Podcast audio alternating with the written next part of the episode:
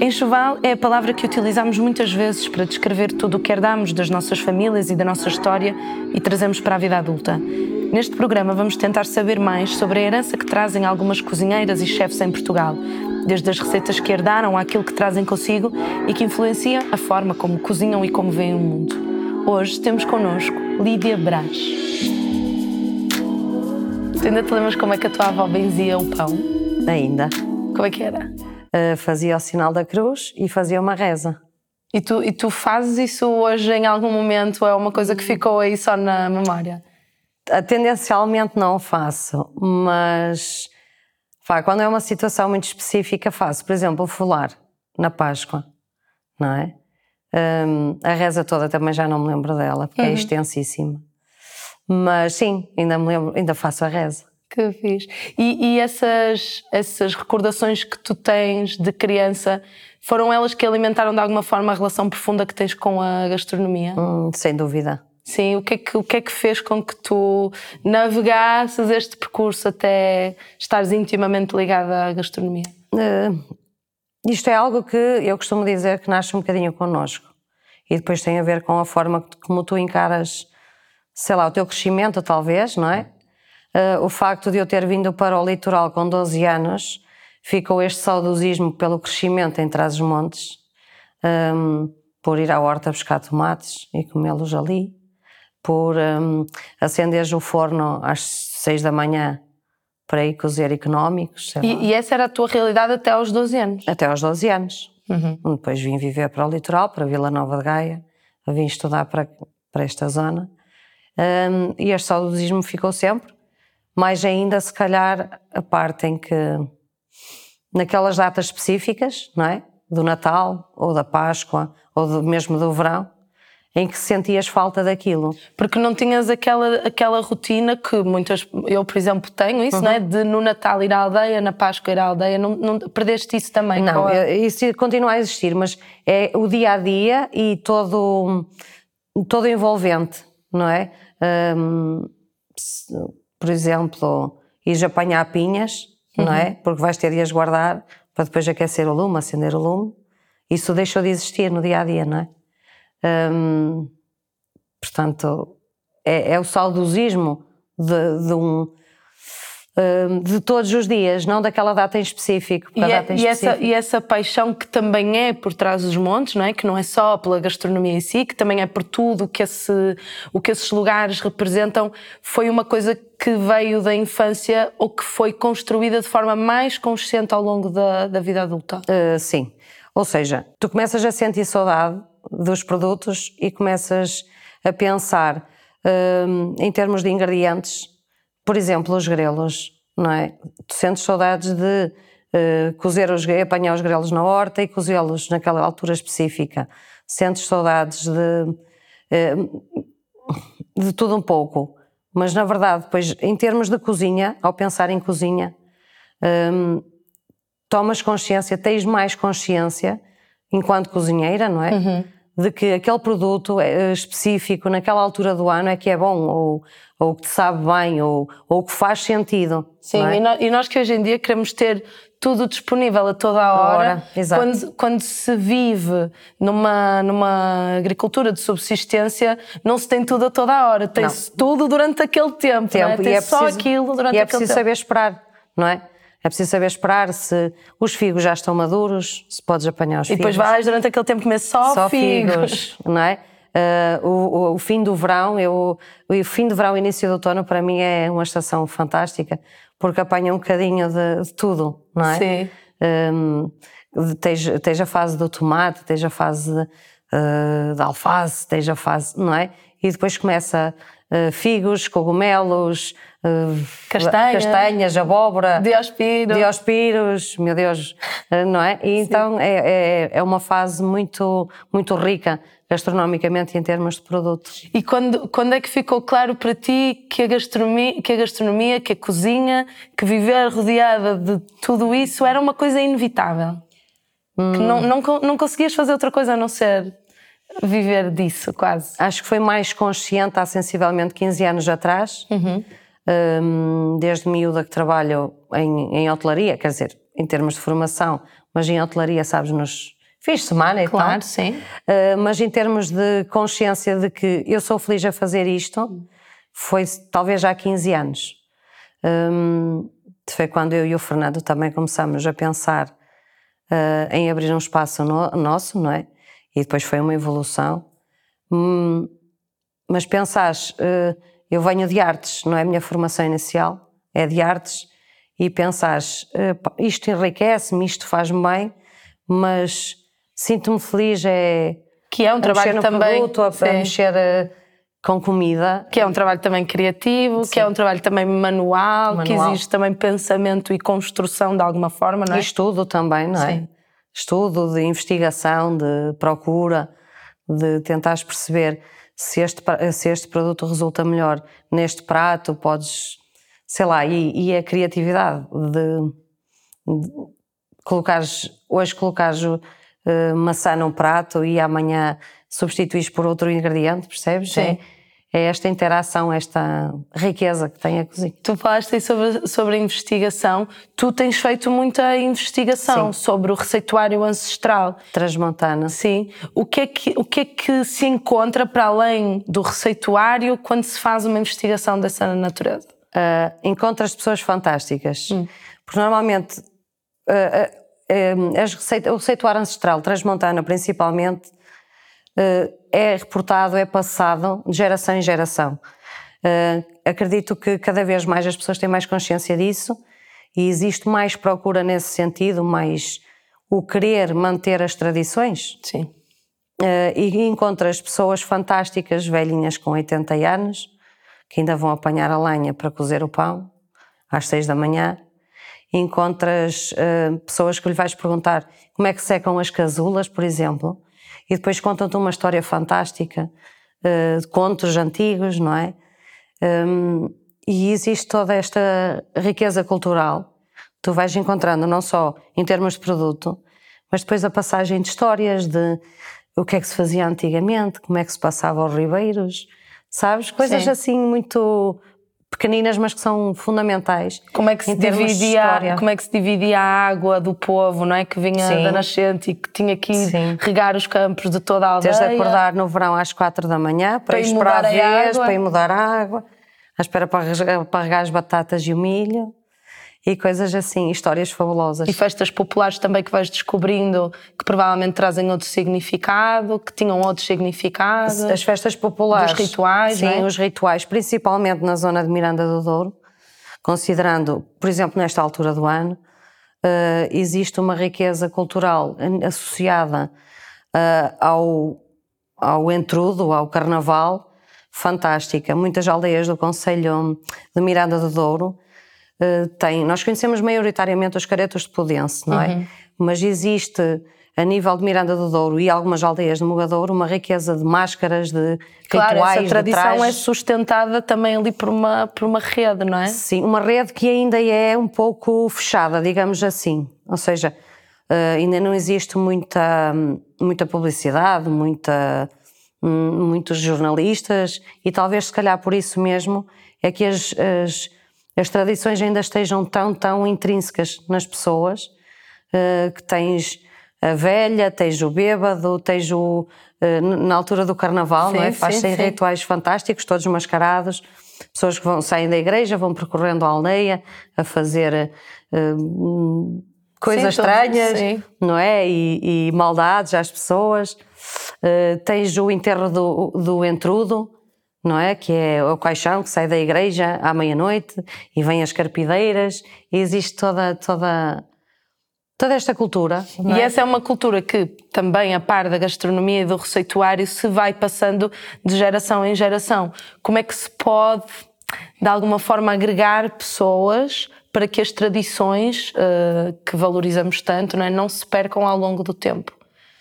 Um, é uma pergunta. Porque muitas vezes afastas-te geograficamente Sim. dos lugares, perdes o contacto e nesse espaço, de repente, as pessoas envelhecem e muitas vezes a nossa. a nossa vontade de preservar determinados rituais, determinados acontecimentos, também tem muito a ver com o facto de estarmos lá e daquilo ser, ser importante para nós e de repente quando nos afastamos já nos importamos com outras coisas. Eu acho que não, Diana. Então, conta. Eu acho que é precisamente o contrário. As pessoas que vivem em Trás-os-Montes, eu falo hum, Trás-os-Montes porque Claro. é é a minha raiz, é a minha essência, mas o facto das pessoas viverem lá, ah, muitas vezes é a passagem, suponhamos, de uma, de uma receita de mãe para filha ou de avó para neta, e o facto de eu estar longe, não é, das minhas raízes, do meu ambiente natural, Sim, sim, assim, sim, completamente. eh, sinto mais falta, existe mais saudosismo e faz com que tu valorizes ainda mais. Eu acho que é isso que acontece. Sim. Hum, porque dentro de trás dos montes existem esta, estas pequenas receitas ou algumas receitas, nomeadamente do fumeiro de vaca, por exemplo, que atualmente já não é muito comum, infelizmente.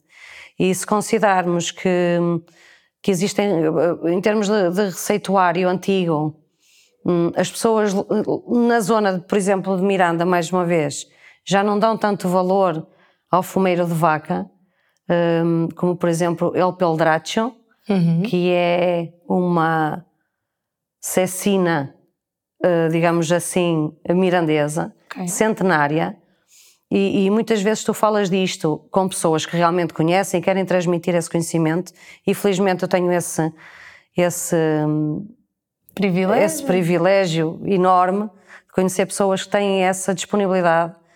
Hum, e muitas vezes dentro de trás dos montes querem passar esse receituário e não o conseguem fazer.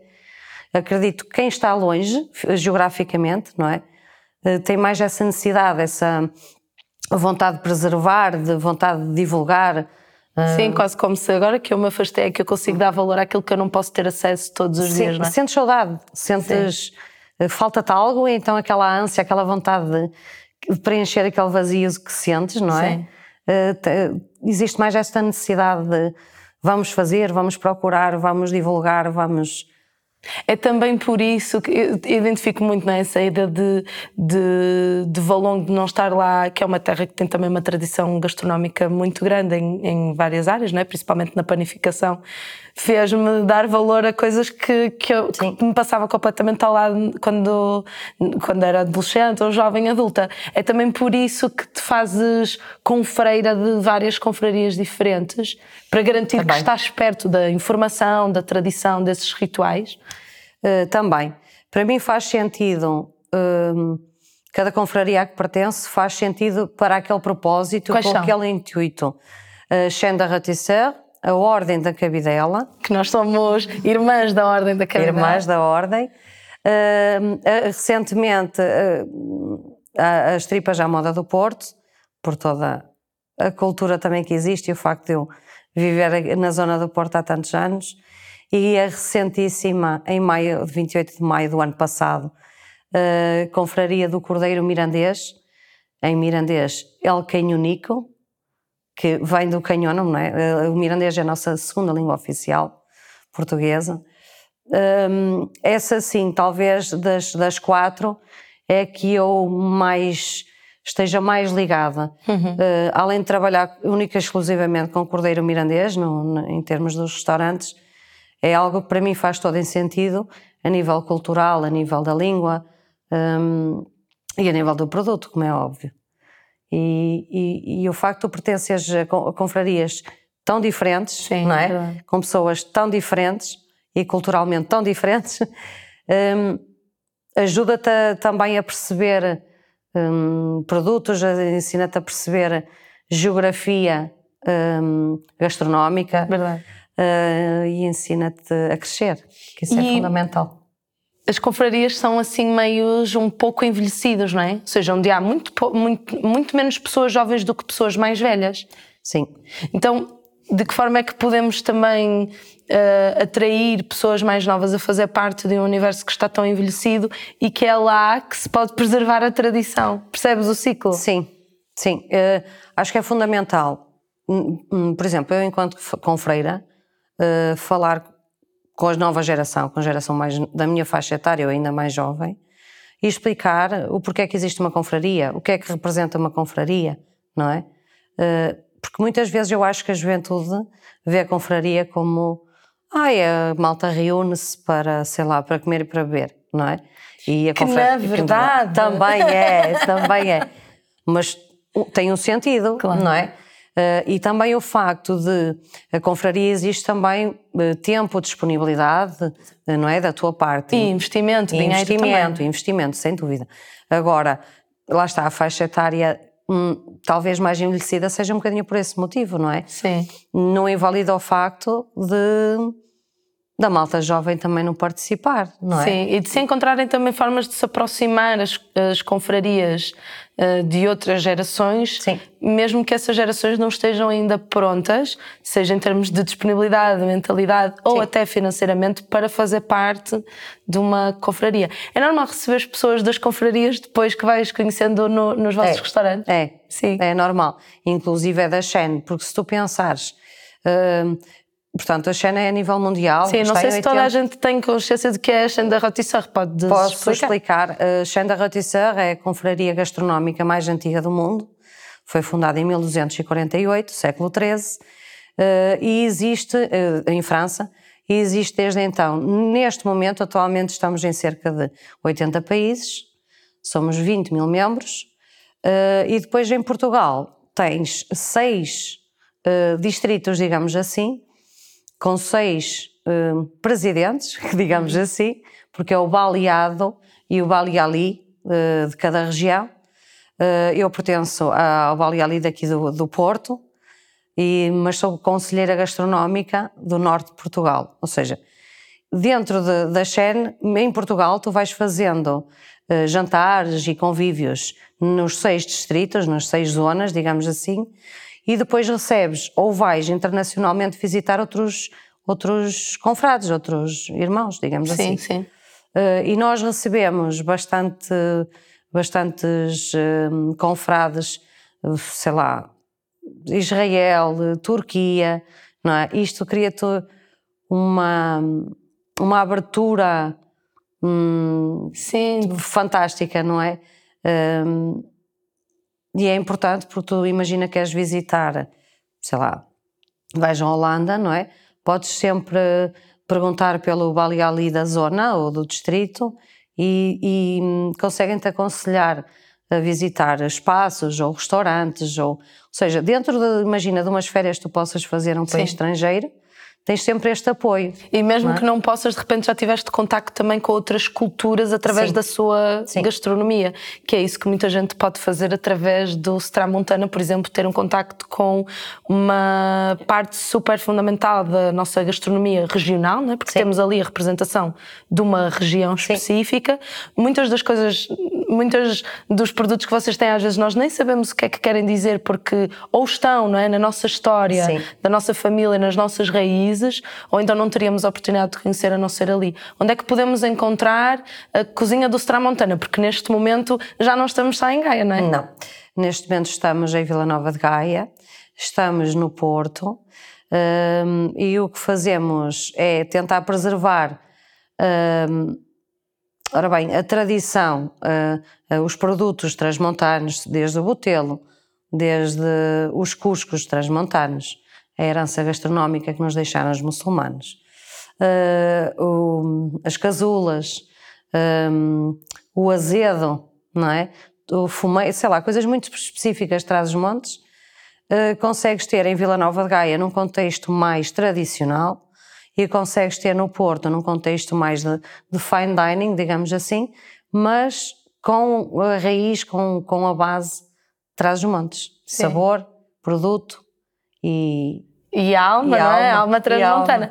Um, quando vocês pensaram na, na, na, organização do espaço, a lareira, o fogo já era um, uma obrigatoriedade, já era algo intencional? Era algo que já estava no espaço ou que foi criado propositadamente? Não, foi criado por nós. Porque tu pensando que vais a Trás-os-Montes, visitas uma casa em Trás-os-Montes, uh, no verão não, não dá muito jeito, mas... Porque as temperaturas já são bem altas, já Bem altas. Uh, visitas em outubro, outubro, novembro, por exemplo, outono e inverno, uh, visitas Trás-os-Montes e existe sempre uma lareira. porque é à volta de uma lareira que, se, que, se, cozinha, não é? Que se coalha o leite para fazer queijo. É à volta de uma lareira que se faz um bocadinho tudo. Uh, tradicionalmente, uma cozinha tra transmontana, atualmente já não existe tanto, mas ainda vão existindo algumas assim, tem a lareira, tem o fogão a lenha e tem um escano, que são que aqueles é bancos de madeira, uh, uh, tem uma, uma parte que desce e que faz de mesa, e era ali que se fazia as refeições de antigamente. Portanto, tudo à volta do fogo, é esta tudo presença do transversal fogo. do fogo, Sim. que já vem do tempo em que a tua avó fazia o pão e que benzia o, o pão, pão, não é? O pão. Um, portanto, a lareira que nós idealizamos para o Tramontana só fazia sentido se fosse dessa forma. Uhum. Ou seja, tens de grelhar carne, onde é que vais grelhar carne? Na lareira. Tens de fazer um cozido, onde é que vais fazer? No pó de três pés. Porque ainda se faz assim aqui em Gaia, no Tramontana. Hum, portanto, não fazia sentido para nós que fosse de outra forma, sem fogo não é? Uhum. Sem lareira. E, e fazê-lo ali naquele espaço que de repente quase representa os antigos fogos comunitários ou fornos sim, comunitários sim. onde se fazia o pão, porque ter um forno era, como o Fernando há bocadinho em off estava a dizer, que não era uma coisa acessível a toda a gente, não, não é? Não. Uh, então de repente vocês no meio da sala do restaurante implantam ali uma lareira quase também a representar essa ancestralidade, não é? Sim, e a, e a tradição que existia, eh, pensando que uh, o interior, uh, todo, todo Portugal, uh, era, era na altura, sei lá, se ponhamos já, talvez já 100 anos atrás, não vamos mais longe, bastante empobrecido, não é? Uhum. E as pessoas culturalmente, não só não era culturalmente, empobrecido em termos de recursos muitas vezes, não é? Hum, e existia uma grande dificuldade económica nas famílias.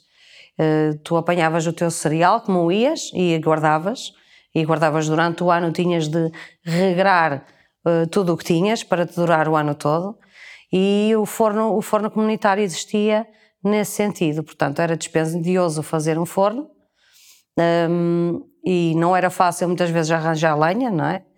E, e então, uma vez por mês, normalmente uma vez por mês, uh, era cozido o pão na aldeia. Normalmente por mulheres? Por mulheres, uh, na altura sempre por mulheres, não é? Era cozido o pão que chegava a durar mês, que é uma coisa impressionante se tu pensares que hoje compras às vezes um pão hoje e amanhã já não, não é? E daqui a quatro horas já não, não é? Já não. E então era tudo muito regrado, muito contido, e a situação do forno comunitário é um bocadinho isso também, não é? Sim. Uh, marcavas vez para ir cozer o pão, quer dizer, só coziam duas ou três pessoas naquele dia, uh, e tentava-se fazer esta gestão para que o pão cozesses hoje te durasse o tempo necessário até voltares, poderes voltar a cozer. Sim. Não é? Porque o pão estava, está ainda hoje na base da comida, da, da, traz os montes, não é? Sim, e esse pensamento... Qualquer coisa leva a pá. Sim, e esse pensamento que de alguma forma também traz uma espécie de herança sobre sustentabilidade, sobre partilha, Sim. sobre comunidade, está também presente na forma como vocês pensam um negócio, porque o restaurante não deixa de ser um negócio? Sim, eh, sem dúvida, mas é pensado como... Uh, você já, já foste ao Stramontano, o primeiro impacto que eu acho que é isso que deve ser criado uh, nas pessoas que nos visitam a primeira vez. Eu acho que o primeiro impacto nem é o visual, é o cheiro. É quando entras nas escadas, dás um passo no primeiro degrau é? e já sentes que estás noutro lugar, Sítio. noutra geografia, não é? Sim. Essa cheira-te herança cheira a lume, cheira-te a lenha, cheira-te cheira a fogo. Um, e, é, e, e, e o, o, o Stramontana é pensado em ser uma casa da avó, não é? Onde o que nos, nós queremos, obviamente que é um negócio, como bem dizias, mas acima de tudo nós queremos quem nos visite, que esteja connosco como se estivesse sentada ao escano, à lareira, em Trás-os-Montes. Percebes? Sim. A partilha de este pão é maravilhoso, vamos torrá-lo ao lume, vamos regá-lo com azeite. Olha, prove, já experimentou, não é? Sim. Estas coisas. O, o, conselho que podemos dar às pessoas é que levem camadas de roupa, principalmente agora no inverno, se visitarem o Ultramontana, entram cheias de casacos e depois vão tirando, é. porque o calor vai é. se instalando, não é? é? O calor não só uh, da sala em si, não é? Sim. Mas depois a, a parte do calor humano, que é essa parte uh, de nós querermos uh, a interação com o cliente, o cliente estar à vontade, estar a desfrutar de uma refeição. Sim. Naturalmente, e é, é, é, possível que já tenha acontecido, não sei se tens essa memória de algum cliente ter partilhado, de pessoas que não tinham contacto com essa gastronomia ou com pratos específicos, de terem contacto na mesma com as suas memórias, quase como se tivéssemos uma, uma herança, um enxoval coletivo de memórias. Isso acontece? Uh, muitas vezes. Maior, mais vezes já, uh, do que aquelas que eu estou a pensar, se calhar. Se não? calhar.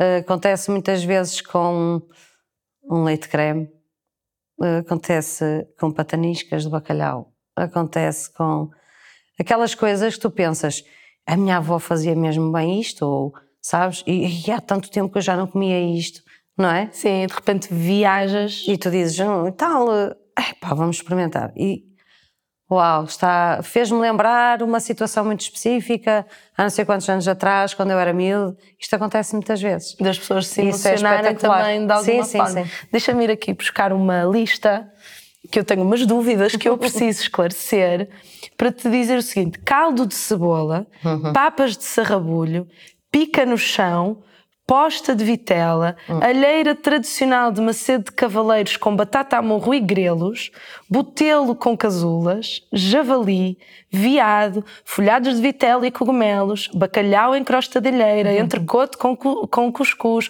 pudim de grelos, ficámos aqui até amanhã.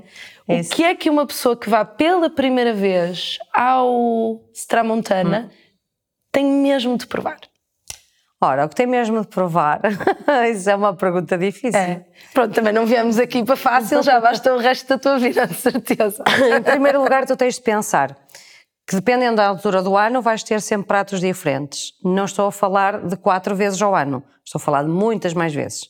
A nossa carta está sempre a Sim, ser alterada. É uma pequeníssima amostra, não é? Nossa carta vai sempre, sempre sendo alterada.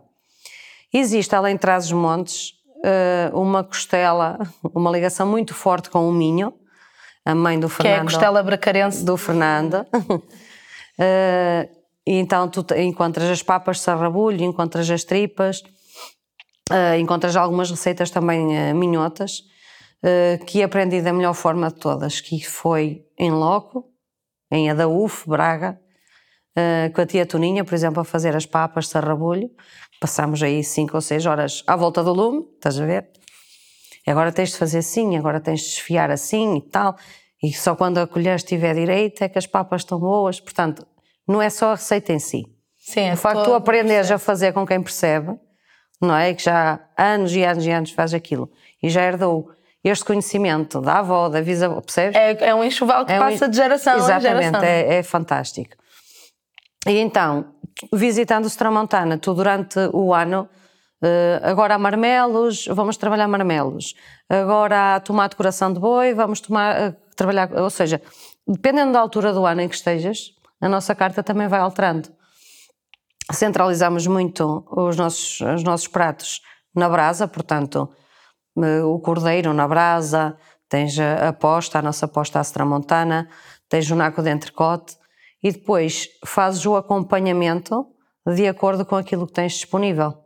Se tiveres favas, vais acompanhar o entrecote com um arroz de favas e chouriço, por exemplo. Se tiveres, ou seja, portanto, isto está sempre a ser alterado e cada pessoa que nos visita nós vamos explicando, olha, nesta altura temos disponível este produto. É o melhor, não é? Se forem tramontana, é. vão comer o que vos puserem na mesa. e era assim que devia ser. claro que tens de ter este cuidado de explicar. Claro. Nem toda a gente consegue perceber este conceito, porque nós também percebemos que nem toda a gente teve contacto com hum, este regionalismo, digamos assim, ou, ou este interior uh, que tentamos trazer para o litoral. Uh, mas quem percebe, quem entende, ou se tiveres o cuidado de tentar explicar o porquê é que isto é assim, claro. não é? Por exemplo, a nossa carta não é uma carta fixa, é uma carta, é uma lousa, onde nós escrevemos. Uh, imagina, uh, eu, tenho o cordeiro hoje, mas não sei o que é que vai acontecer, acaba, não é? Eu tenho de retirar aquele prato, uhum. eu tenho de arriscar aquele apagar. prato, apagar e introduzir outro novo, ou seja, isto é, é, é fantástico de se pensares É como se estivesses em casa da tua mãe, não é? Ou da tua avó. Agora tenho isto, ai acabou, ah, amanhã vamos comer, não sei, percebes? Comemos outra coisa. E a ideia é um bocadinho essa, porque os nossos produtos estão longe de nós, geograficamente, Sim, porque, e vão acabando. Porque há também esse, essa vontade, essa espécie de congruência Sim. de trazer o que, o que terias à mão se lá estivesse. Exato. Uh, isso e, e teres pequenos produtores. Sim. Trabalhares com pequenos produtores, porque uh, eu acho que faz uma diferença enorme. Uh, o nosso fumeiro, por exemplo, Olheiras, trabalhamos com vários produtores, senão seria difícil ter. Uhum, claro mas teres o cuidado de trabalhar com aquele produtor que ainda faz Uh, ainda enche alheiras à mão. Que é a pior parte ainda... do verão, para mim. Tu estavas a dizer, o verão é o melhor produto. Para mim, a pior parte do verão é não haver alheiras. Pois é, pois é, uma chatice. Uh, o fumeiro, mas isto depois está interligado. Por exemplo, o fumeiro uh, começa novembro, dezembro, porque começa maioritariamente em fevereiro, março, não é? Porque é a matança do porco. Hum, mas mas isto tem a ver com cultura, com tradição e, e não podes fazer alheiras no verão, senão azedam, não é? isto é que existe um porquê para tudo. Claro, sim. Às vezes questionar e ir em busca da informação também sim. nos faz perceber sim. melhor e por isso é que é tão importante também às vezes explicar aos clientes, porque parte da experiência também é uh, essa abertura da informação, não é? De repente Sim. não estamos só a comer um naco de entrecota, há toda uma história à volta, toda Sim. a tradição. E que naquela altura tens, noutra altura não tens. No verão não há cordeiro, por exemplo. Durante três, quatro meses não há. Porque as ovelhas não têm bebés. Sim, também não, não é? pode ser o ano todo. Não, é? pode ser o ano todo. E, um, e é um bocadinho isso, tentares transmitir esta, este, porque nós, nós não podemos levar quem, quem assume uma postura de sustentabilidade uh, não, pode, Sim, claro. não pode encarar a sustentabilidade com leveza, não é? Quando penso em cousicas bonas, ah, é assim okay. que se diz? Cousicas bonas. Cousicas bonas. Penso também no café, que não há máquina de café no Tramontana. Não há. Como é que eu posso tomar um café no fim desse, para rematar esse repasto? Nós fazemos o café uh, na chaleira, café da avó, ao lume, se possível. Um, porque antigamente era o que havia, não havia máquinas de café em casa. Uhum. Agora temos essa facilidade. Sim. E depois tens, durante a refeição, vamos fazendo o café novo e tu sentes assim, quando está a terminar aquele aroma, ah. sabes, na sala de café e é brutal. E despedes-te sempre dos clientes em mirandês? Uh, normalmente dou as boas-vindas em mirandês. E as pessoas ficam, hum? uh, quem, quem sabe, quem já conhece. Sim Uh, mas sim, hum, mais as boas-vindas porque tu tens de explicar o, o, o, porquê daquele nome, não é? Muita gente diz, ah, é o Transmontana. E realmente é. é, é Só trans... que é Tramontana, que é Transmontana em mirandês. Tu, tu, é, tu és uma dessas duas, duas, mil pessoas ou três mil pessoas? Uh, isto é um bocadinho relativo. Os estudos dizem uma coisa, as pessoas dizem outra são muito poucos os falantes diários de mirandês. E tu és uma dessas falantes Eu sou uma de, dessas pessoas, ou tento ser, não é?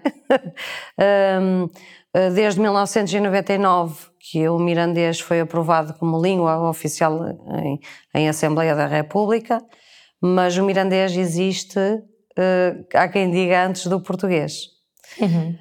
Um, e é a língua mirandesa, a língua, é não só uma língua, é uma hum, cultura, é uma riqueza e é, é hum, eu quero explicar às vezes e não consigo. Sim, também porque. Porque, se tu pensares que em mirandês existem palavras que não consegues traduzir numa única palavra para português, por exemplo, nós em português, por exemplo, nós temos o fado, não é? Que tu queres explicar noutra língua e é difícil, ou a saudade, não é? Uma palavra muito portuguesa. E o mirandês também tem palavras assim. Que não uh, tem uma não tradução possível. única. Nós temos uh, ele uh, chubiaco. O chubiaco é um ato da mãe pássaro levar ao bico do bebê a comida. Esto é um chubiaco. Quase como se também para, para o para a forma como se percepciona a realidade, Sim. haja às vezes palavras que não, consegui, que não conseguimos dizer noutra língua, ou conceitos. Sim. E se pensares, Planalto Mirandês, plano, não é? Praino, a mirandês. Uh, mas tens um cerrado, uh, um cerrado contempla, a tradução para português é um, um, uma horta, um, um lameiro, mas um cerrado é muito mais do que isso. Além de ser uma horta, um lameiro, tens de ter uh, meia dúzia de, de, ovelhas, portanto, tu visualmente, quem, quem sabe, visualmente imagina isto de outra forma. Ou tem lá umas vaquitas a, a pastar, ou tem ovelhas, um cerrado é isto. É um cachico de terra que representa aquilo tudo. É, é, uma imagem, estás a perceber? Tu imaginas-te a pegar no Stramontana hum. uh, ou noutro restaurante com outro nome, que possa ser a Transmontana, o que tu decidires, e uh, levá-lo do litoral para o interior? Sim, sem dúvida. É essa, é essa a perspectiva. Uh, a nossa ideia no futuro, não, não muito longínquo, um, é as nossas filhas também crescerem, e se optarem por esta área, muito bem, se não, muito bem também. Uh, mas a minha ideia é, e a do Fernando, é voltar atrás dos montes, e no meu caso voltar a ele regressar, que uhum. ele já é, uhum. mais, é, é tão é transmontano como eu. Um, para estar uh, sossegado, na paz, sabes? Uh, se calhar fazer lá um restaurante, a nossa ideia parte um bocadinho por aí. E, um, sei lá, usufruir de tudo isto, de todos Mas estes em, produtos em loco. em loco, é diferente. Sim. Um, quem é que cozinha, quem é que toma conta da cozinha nos momentos de família? Porque tu cozinhas, o Fernando cozinha, a, a filha mais velha também cozinha. Mas dá uns toques, é, muito, dá... é, é, é expert em carnes, em carnes, a Liliana, é expert em carnes. Ora bem, o Fernando em casa é um bocadinho complicado, porque o Fernando é uma pessoa extremamente desorganizada.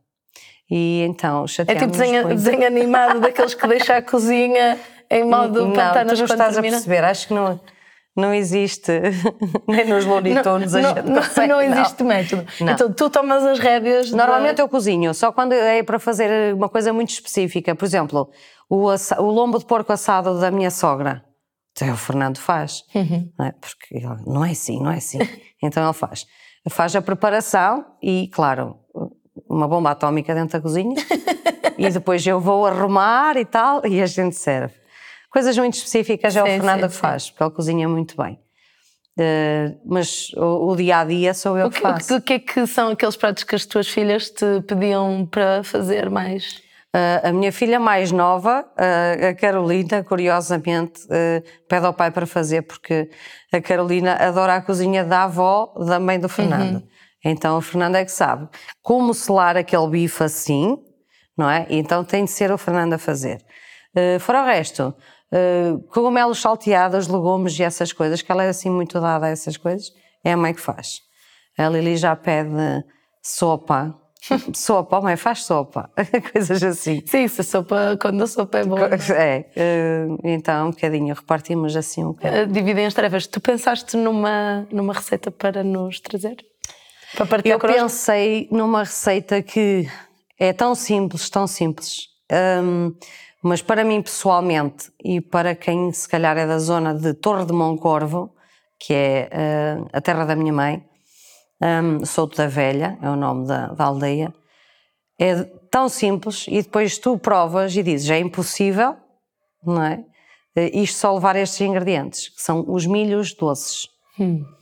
Um, na zona Torre de Moncorvo existe a tradição de fazer os milhos doces, assim como, por exemplo, na zona de Chaves existe a tradição de fazer os milhos ricos, que são os milhos salgados com enchidos, carne de porco, uh, e eu lembro-me de ser miúda, por exemplo, no Natal, ou em dias de festa, no verão, dia 10 de agosto, é a festa da aldeia onde eu cresci. Um, a minha mãe fazia os milhos doces. É, não é mais que sémola de milho, não é? Água, limão, canela e açúcar. É só. Ok, e o, e o, processo? O processo é, uh, tu tens de lavar muito bem uh, os milhos, não é? Para retirar todas as, tudo o que é impureza e uh, hidratar um bocadinho. tens água, casca de limão, a canela a ferver. Como quem faz um, um leite creme, por exemplo, mas com leite, não é? Um, retiras, vais colocando os milhos até eles começarem a cozer. Quando já estiver quase no fim da cozedura, acrescentas açúcar, colocas numa terrina e depois é cortado à fatia. Ah, pois, porque ele vai solidificar. Vai solidificar. É um bocadinho as papas de carolo do centro do país, por exemplo, mas feito com leite, mas são os milhos ricos e depois é, que, é as memórias que isto traz. Estes são os doces, não é? Os doces. Os doces. As memórias que traz eh, enquanto miúda, de, por exemplo, no Natal, a mesa da, da sala tinha sempre milhos, doces, tinhas os milhos, tinhas a alteria, que a nossa alteria é daquelas também de cortar. Cortava a tia, da minha avó é? também. E, e, a minha mãe fazia aquilo, eh, imagina, ficava lá quatro ou cinco dias, ou às vezes uma semana, porque, sei lá, eu, eu traz-me um bocado frigorífico, não é? Não é inverno. então eu preservava. Mas a ideia de tu ter, entrares em casa e tens sempre alguma coisa ali à tua espera, doce para tu picares, sabes? É, parece-me é, parece um coisas... sonho. Parece-me um sonho. É o que me parece. Não é? O que é que a ti te faz mesmo salivar? Ai meu Deus, carne de porco, redanho, redanho, orelheira de porco fumada, só cozida, meu Deus. Ai. Obrigada por terem estado desse lado e obrigada à Macro por nos ajudar a trazer este programa até vocês. Para mais conteúdos, subscrevam também o canal Pança no YouTube e sigam-nos nas redes sociais para estarem a par de todas as nossas aventuras gastronómicas.